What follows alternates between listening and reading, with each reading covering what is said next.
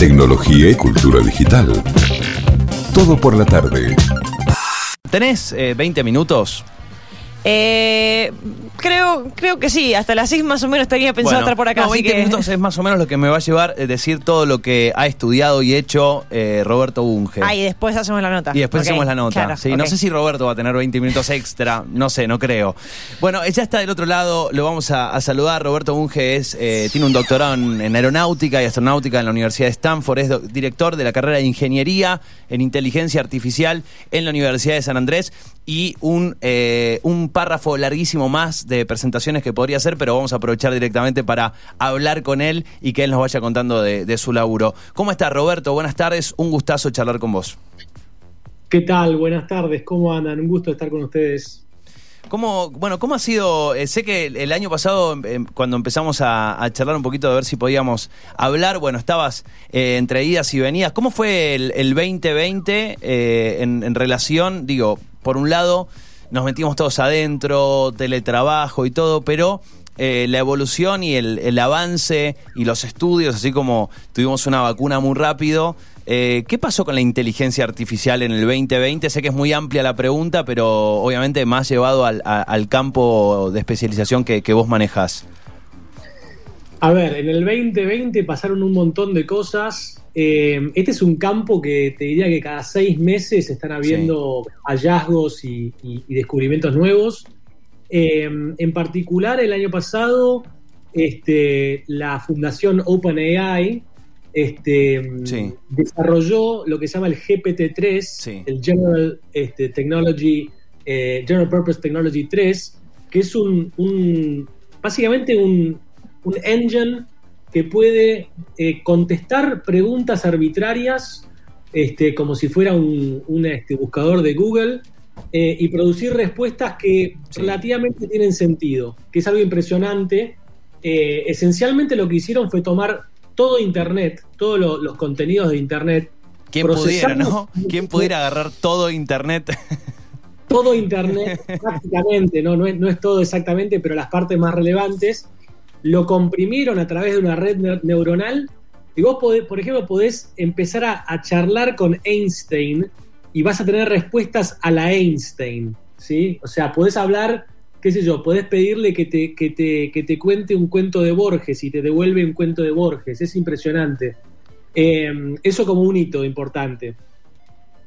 Este, después, otra cosa que pasó hacia Sí. fin de- del año pasado fue que este, la empresa Waymo de Google, Sí. este, por primera vez comenzó a dar servicios de mm, vehículos autónomos, totalmente autónomos, en la ciudad de Phoenix, eh, digamos, sin conductor, o sea, realmente sin conductor detrás del O volante. sea, sin ningún tipo de asistencia ni de cerquita, digamos.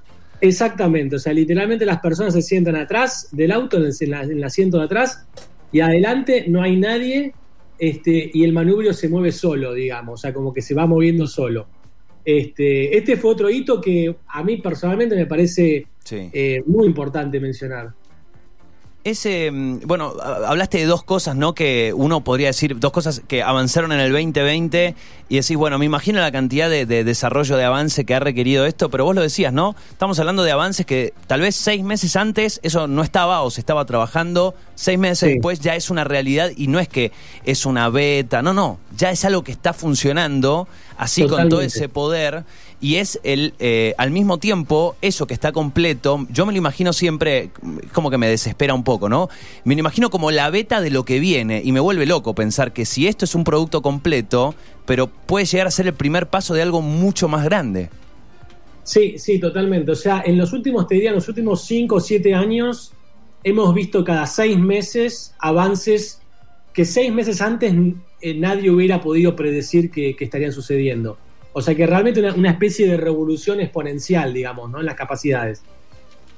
Y eh, particularmente en, a la hora de, dirigir eh, allí en la, Universidad de San Andrés esta carrera de, Ingeniería en Inteligencia Artificial, ¿cómo, cómo se trabaja en un plan educativo y, pensando con si es, es una pregunta que nos hemos hecho muchas veces y entiendo que hay planos donde tienen más dificultades y desafíos que otras, como en el caso de esta carrera, vos decís, ¿no? En seis meses hay un avance, cambia todo. Yo entiendo que las bases pueden ser similares, pero ¿qué tanto impacta sobre una carrera año a año en cuanto a su contenido y a cómo se enseña y a cómo se cuenta y a cómo se transmite eh, la información y, y- y, en definitiva cómo se toma y se aprende cuando hay un, un- algo que cambia tanto? ¿Cómo es ese, ese trabajo?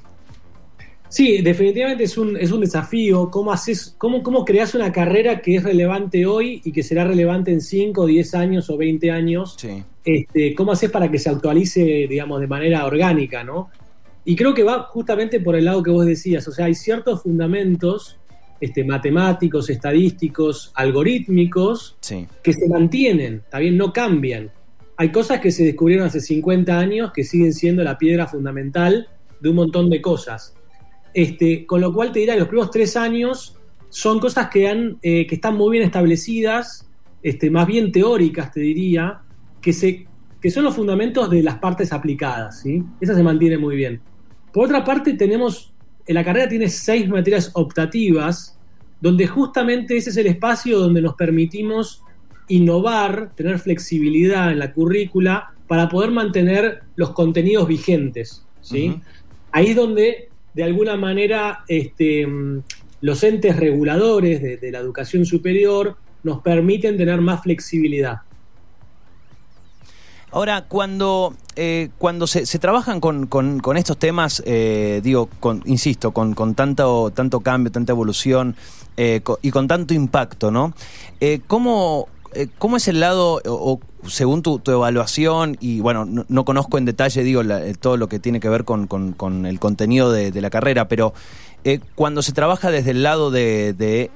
el impacto que puede tener, ¿no? Eh, el impacto, Sí. digo, en una sociedad, cuando se habla, es algo que sé que hay grandes debates en diferentes eh, áreas y en diferentes escenarios sobre lo que es la ética de la inteligencia artificial.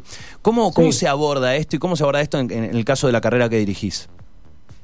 Mira, te diría que en los últimos cinco años eh, el tema de la ética de la in- de la inteligencia artificial, este, ha, digamos, a medida que las, las capacidades de los sistemas incre- se incrementan, Sí. se incrementa su poder, y entonces vos cuando tenés una tecnología poderosa, digamos, puede ser utilizada este, para el bien o para el mal. Y, el- y a veces el, el, eh, utilizarlo no es que lo utilizas a propósito para el mal, sino que tiene efectos adversos, ¿sí? Pero como es poderosa la tecnología, esos efectos adversos pueden ser, digamos, muy nocivos, ¿sí? Eh, ¿Y cómo se trabaja eso? Bueno, esencialmente en cada una de las materias donde se presentan las tecnologías de inteligencia artificial, por ejemplo, una de ellas es visión por computadora, ¿sí? O sea, procesamiento de imágenes digitales donde la computadora interpreta de manera automática qué hay en la imagen, ¿sí? En esas materias ya se empieza a meter los problemas de sesgo que puede haber en los Claro. algoritmos, ¿sí? Los temas de privacidad que pueden haber en los algoritmos, etcétera, etcétera, etcétera. ¿sí? Los temas de responsabilidad, por ejemplo, Sí. en una materia de robótica autónoma, o sea, un robot que se mueve solo por el mundo, este, el robot tiene que tomar muchas decisiones que muchas veces este, interpelan los aspectos, digamos, totalmente éticos y morales, ¿no? Porque puede tener que decidir entre chocar a una persona o, o a, a un auto, ¿no? Eh, digamos, por ahí no le queda otra que esas dos opciones. Eh, entonces lo metemos directamente en las materias mismas y después, al final de la carrera, tenemos una materia donde, habiendo visto todas las tecnologías, se discute específicamente la ética, pero desde un punto de vista filosófico, no técnico, Claro. digamos. Este, entonces lo abordamos de dos maneras. De una manera en las materias mismas, que son técnicas, y después, al final de la carrera, hay un momento específico donde se discute de vuelta eso. Ese, bueno, esto, sabes que lo, lo veníamos charlando eh, y recuerdo eh, algunos meses atrás lo, lo charlamos con, eh, con Tomás eh, Balmaceda, me acuerdo, también filósofo. Me acuerdo que charlamos con él este tema, ¿no? Esto de qué, Sí. qué pasa con un auto autónomo. Que tiene que tomar una Va a decisión, chocar, va, sí. va a chocar el auto. Es una, es una realidad, va a suceder. Sí. Eh, hay personas y hay una pared y va a sufrir la gente adentro adentro o la auto gente o la de afuera, ¿no? fuera, sí. Eh, ¿qué, qué sucede con eso? Digo, hoy, hoy eh, vamos a decir, no quiero decir en, en- en Argentina, me parecería como todavía muy, muy, no sé, muy prematuro, pero ¿cuáles son los consensos eh, que se están dando respecto a una posible respuesta eh, frente a un episodio como hipotético como ese? Está bien. Mira, te aclaro, yo no soy experto en ese tema específico, o sea, ya se está formando todo un campo de la ética, digamos, de la robótica y la inteligencia artificial. Y por otra parte, eh, son las empresas las que están más avanzadas en Bien. cuanto a todo esto, ¿sí? Bien. Entonces es muy difícil saber porque son secretos. Claro, ¿sí? claro. Que, que nadie comparte, ¿sí? Este, mm, pero la realidad es que se está teniendo que, que, digamos, embeber en los algoritmos y en el software eh, expresiones de, de- de- de valor, ¿sí? Claro. Se- porque el, el vehículo autónomo realmente reconoce que es una persona y- o que es un auto o que es un perro, realmente lo reconoce, o sea, internamente el sistema sabe eso. O sea que con una capa más, digamos, de valores, se puede, este, se puede tomar una decisión, digamos, no aleatoria, sino, entre comillas, consciente. Claro, ¿sí? asignarle O sea, un valor, eso, eso que es persona vale más que eso que es otro auto, o sea, tiene diferentes valores. Exactamente. Yo trabajé eh, en el desarrollo de vehículos autónomos aéreos, o sea, digamos, Sí. como taxis aéreos, y uno de los problemas más difíciles hoy en día de por qué esa tecnología todavía no existe es que pasa en un eh, evento de emergencia que hay que aterrizar de manera forzosa, ¿sí? Por ejemplo, está el avión volando por arriba, qué sé yo, de la cancha de River, ¿sí? Sí. Y justo se le rompen los dos motores que son críticos y va a caer, tiene que caer, no, no hay otra chance que no caiga, ¿sí? Pero le queda un poquito de maniobrabilidad todavía al sistema, porque no es que perdió todos los controles, perdió alguna parte de los controles, ¿sí? Bueno, uno de los problemas más difíciles es decidir dónde caer, o sea, hacer un mapa del suelo donde te indique, el mapa indique la severidad de cada lugar en el suelo, ¿sí? Entonces, por ejemplo, eh, una escuela primaria o una escuela, digamos, un- una, una escuela de, digamos, de, de donde hay chicos, probablemente tenga una severidad más alta, ¿sí? Que, por ejemplo, no sé, un garage o un, un- un espacio de estacionamiento, por decirte algo, ¿sí? Claro. O, o- o el medio de una cancha de fútbol, porque tal vez el, el sistema reconoce que la cancha está vacía, entonces ese lugar tiene cero severidad, ¿me entendés? Ahora, te puedo asegurar, y yo esto te estoy hablando hace dos años que yo estaba trabajando en la empresa esta, estábamos bastante en pañales todavía en cuanto a todo esto, ¿sí? Bien. Sobre todo en el tema aeronáutico. Es mucho más lento que otras áreas de la industria. O sea que, bueno, es- esto que incluso cuando decís, ¿no? Dos años atrás, eh, hace 10 minutos o 5 minutos atrás nos decías, ¿no? Cada seis meses cambia, así que me imagino que no hace, no, tal vez no hace falta esperar 10 años, ¿no? Me imagino que lo- deben, Sí. deben ir llegando WhatsApp como, che, avanzamos un pasito más, un pasito más. Sí, sí, totalmente. Pero bueno, la industria aeronáutica es una de las más reguladas Sí. con, la, con la nuclear. La nuclear y la, la aeronáutica en cuanto a seguridad son extremadamente conservadores. Claro. ¿sí? Este, con lo cual esa industria se mueve muy lento y para ciertos, digamos, eh, jugadores en la industria esa es inconcebible sacar al piloto. No lo pueden concebir. ¿Por qué? Porque ellos están acostumbrados a, si hay un problema, le echan la culpa al piloto, digamos. ¿sí? Están acostumbrados a eso. Claro. Porque a fin, a fin de cuentas, si eso le pasa a un piloto, el tipo también va a tener que tomar decisión. ¿sí? Y, y puede ser que sea una mala decisión. Pero lo que está pasando es que le- en ese caso le echan la- los diseñadores se sacan la, cum- la culpa, digamos. No, no, claro, fui- fuiste vos, mira, el, el sistema andaba Claro. perfecto. No sé qué pasó, che, se cayó arriba de un Claro. colegio y bueno, no sé, fue un accidente, listo. Pero el tema, el desafío, ¿sabes cuál es? Obviamente lo saben, pero lo loco es esto, es que cuando sea totalmente autónomo, literalmente va a haber una, línea de código que va a decir qué es más valioso y qué es menos valioso. Y eso es bastante chocante para mucha gente. Eh, Claro, claro. Y, y, y además, si uno va como más para atrás, y es algo que, que hemos charlado mucho aquí en el programa, porque es- en definitiva es algo que está sucediendo en algo tal vez chiquito como puede ser eh, que en una red social te levanten un posteo porque el algoritmo se confundió. Eh, Sí. Bueno, es, es- sé, sé que no es como que se confundió, pero vos lo dijiste Sí. hace un rato, que es el sesgo, ¿no?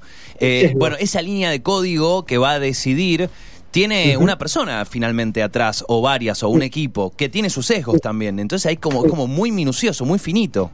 Sí, sí, totalmente. Es eso, digamos, lo loco, eh, lo pensaba hace un tiempo, ¿no? Yo vengo reflexionando bastante sobre estas cosas y es que en los sistemas informáticos todo está explícito, no hay nada implícito, no hay nada que se deje al azar, ¿está bien? O sea, ¿qué quiero decir por esto? Cuando vos diseñás un, un mecanismo eh, mecánico, ¿sí? Tiene una forma, tiene una forma, tiene unas propiedades materiales, pero son implícitas, no las podemos ver nosotros, ¿me entendés?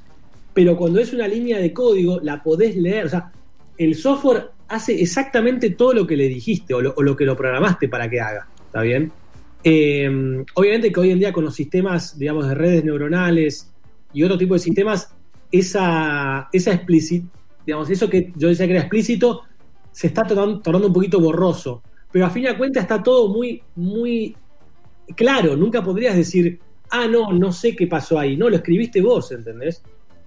Está ahí, está claro, está, está bien, bien descrito. O sea, es seguir la línea, como decías vos, seguir la línea o seguir los pasos del algoritmo que tomó esa decisión.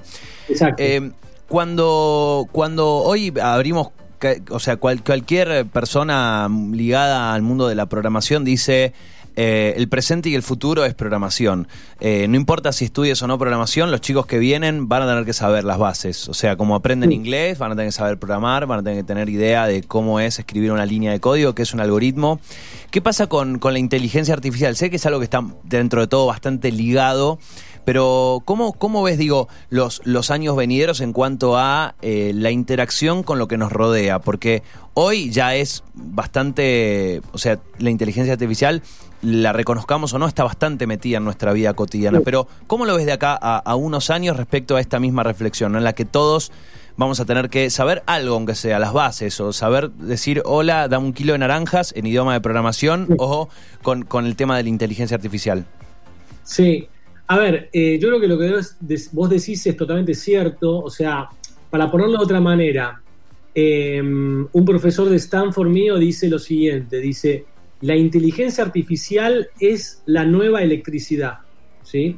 Es decir, la electricidad cuando se empezó a descubrir a principios del siglo pasado, eh, al principio todo era mecánico, ¿sí? todos los dispositivos eran mecánicos y después con el tiempo la electricidad se empezó a meter en todos los dispositivos y en todos los productos, ¿sí? Fíjate que hoy pensar en algún dispositivo o algo que no tenga electricidad, puede ser un vaso, puede ser una silla, pero en general todo lo que realmente es, digamos, eh, muy valioso, tiene electricidad. Bueno, de la misma manera, este, la inteligencia artificial se está metiendo en todos los productos, ¿sí? en todos los dispositivos. Este, y yo creo que la gente va a tener, vamos a tener que desarrollar, digamos, un entendimiento básico, este, colectivo, así como, por ejemplo, todo el mundo tiene que saber o debería saber cosas básicas sobre, eh, por ejemplo, no sé, las leyes o los impuestos para poder moverte por el mundo, ¿sí? Este, todo el mundo va a tener que entender cómo funciona de manera básica la inteligencia artificial, ¿sí?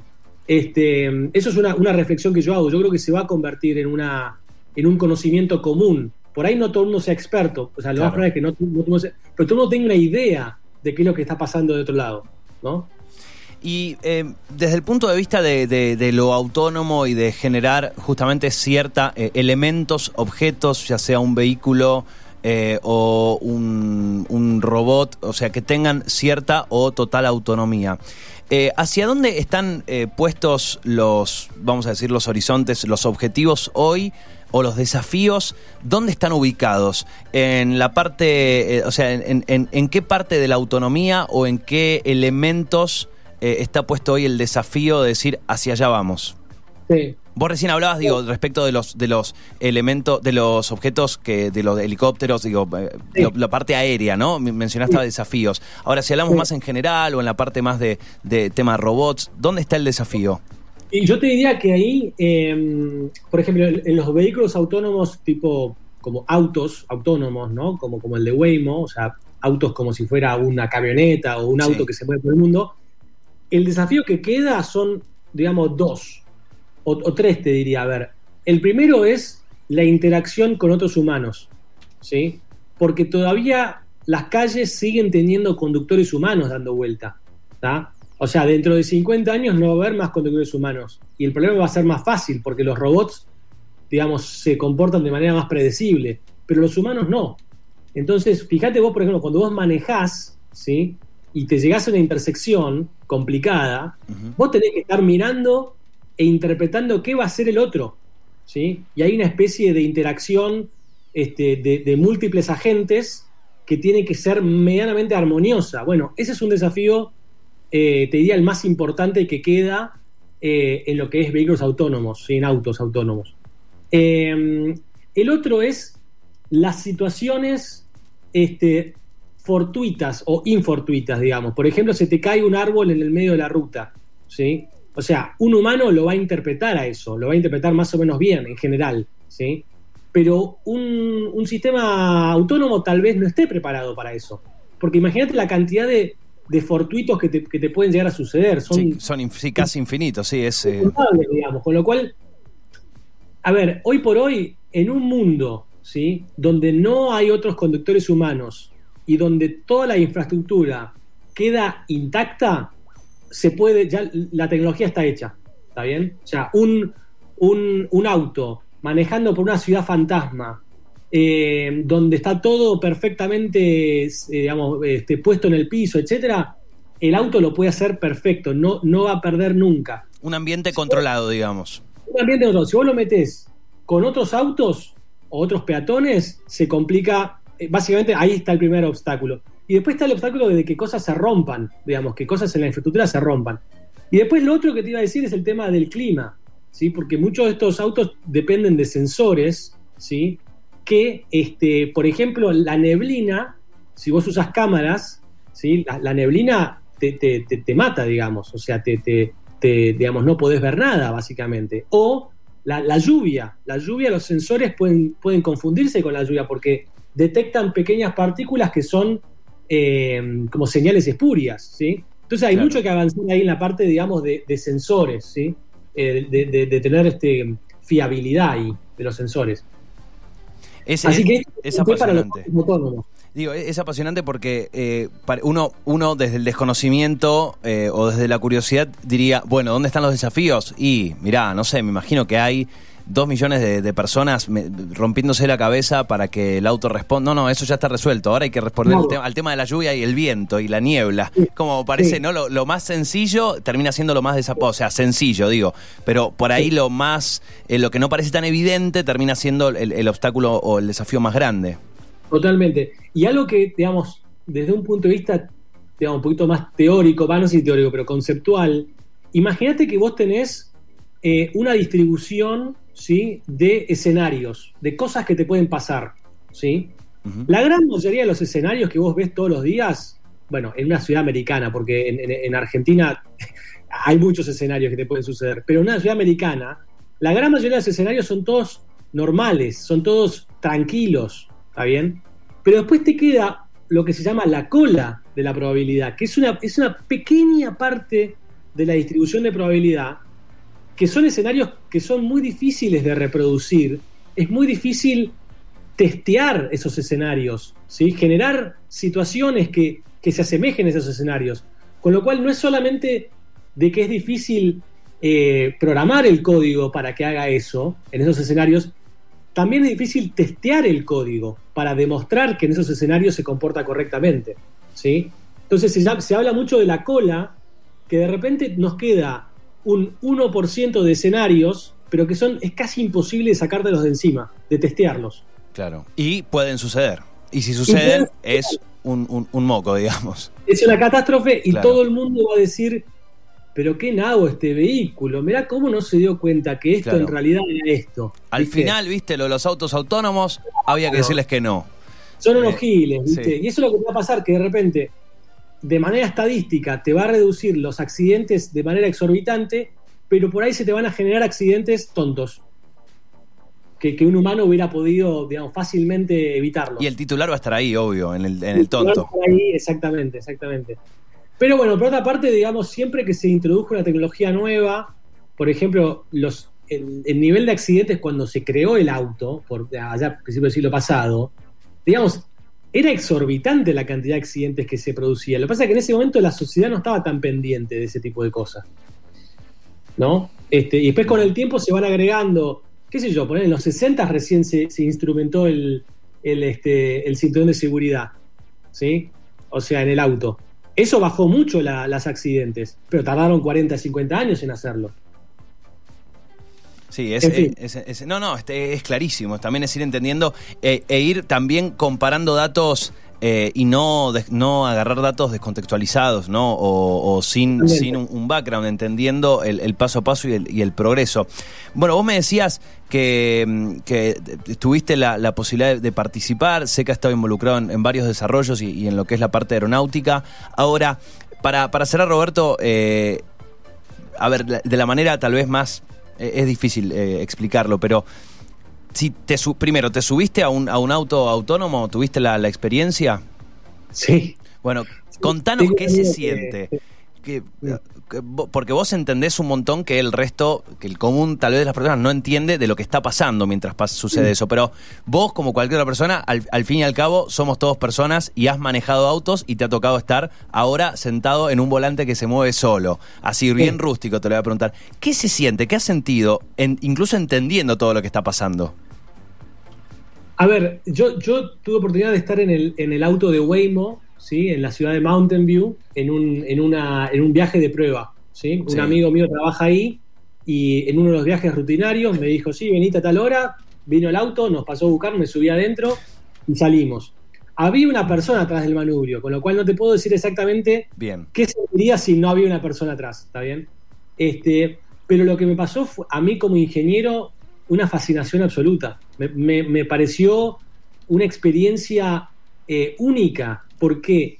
Porque los, eh, te ponen adentro del auto unas tablets donde vos vas viendo todo lo que está pensando el vehículo. O sea, te muestran en una tablet lo que está viendo, entre comillas, el auto, ¿sí? Entonces, cuando aparece un, un, otro vehículo, te aparece una forma de vehículo al lado tuyo. Cuando aparece un peatón, te aparece un puntito que, dice peatón, etcétera, etcétera. Eso a mí me pareció, pero absolutamente fascinante desde un punto de vista de ingenieril, ¿no? O sea, de, un tecnólogo diciendo, wow, mirá lo que estos tipos hicieron, es realmente increíble. O sea, me pasó, por ejemplo, de estar en la avenida central de, de Mountain View al mediodía, donde todo el mundo estaba yendo a comer, y de repente habían 30 personas alrededor del auto. ¿Viste? era un cruce peatonal, digamos, con, sin, semáforo, o sea, un cruce peatonal. Y vos veías que de repente aparecían puntitos que representaban las personas, ¿sí? Y vos veías como los puntitos se movían, como vos veías que las personas se movían. Y, me pareció tan fascinante que, el sistema internamente iba reconociendo toda esa complejidad eh, de manera... En tiempo real, sí. ¿Eh? Digo, en tiempo real, en momento, segundo a segundo en tiempo real. Y después otro caso que, fue como un poco anecdótico, pero una persona que estaba em, mirando su celular y cruzando la calle, ¿sí? Este, y después cambió de opinión y empezó a cruzar la otra, en la otra dirección. Y el, auto reconoció la intención del, peatón, la reconoció, se, dio cuenta que podía este, em, seguir camino a pesar de que el otro tipo seguía sobre la calle, digamos. O sea, como que hizo algo bastante entre comillas, arriesgado, pero, digamos, cuando yo lo veía decía, este sistema está entendiendo qué está pasando, ¿no?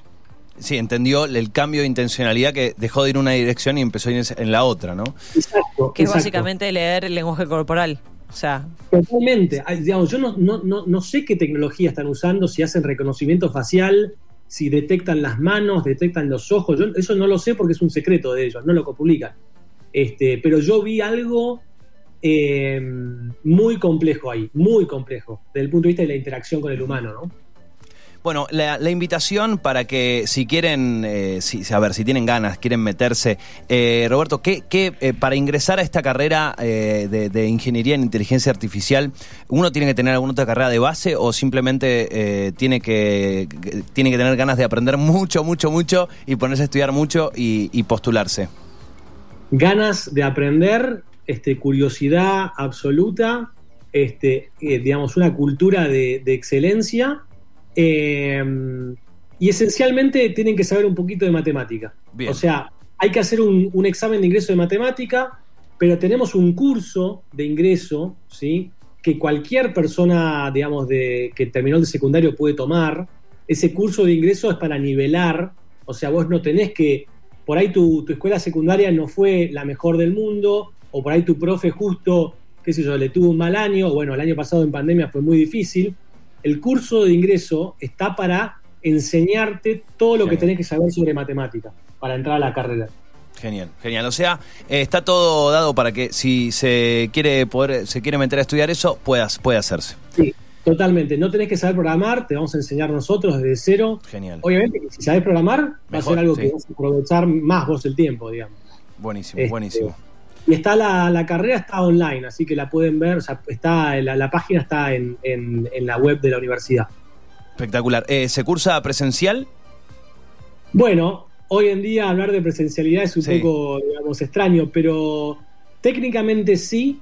De todas formas, la universidad está yendo hacia una modalidad híbrida. Bien. donde el que quiera estar presente puede hacerlo y el que quiera estar remoto puede hacerlo también remoto. O sea que tenemos tecnología para soportar los dos, las dos modalidades. Genial, genial, Roberto. Te agradezco muchísimo estos minutos, eh, el tiempo que, que te has tomado de explicarnos un poco esto y de, bueno, de dejarnos fascinados, básicamente. Bueno, muchas gracias y excelentes preguntas. Me doy cuenta que ustedes han estado pensando mucho en estas cosas, así que bueno, les agradezco también por desafiarme en ese sentido. Bueno, gracias, gracias. eh, un, un placer, un gusto. Bueno, Muchas gracias. Abrazo grande, hasta luego. Chao. Chau, chau. Allí la, la palabra de Roberto Bunge con un doctorado en aeronáutica y astronáutica por la Universidad de Stanford, director de la carrera de Ingeniería en Inteligencia Artificial de la Universidad de San Andrés. Tecnología y cultura digital. Todo por la tarde.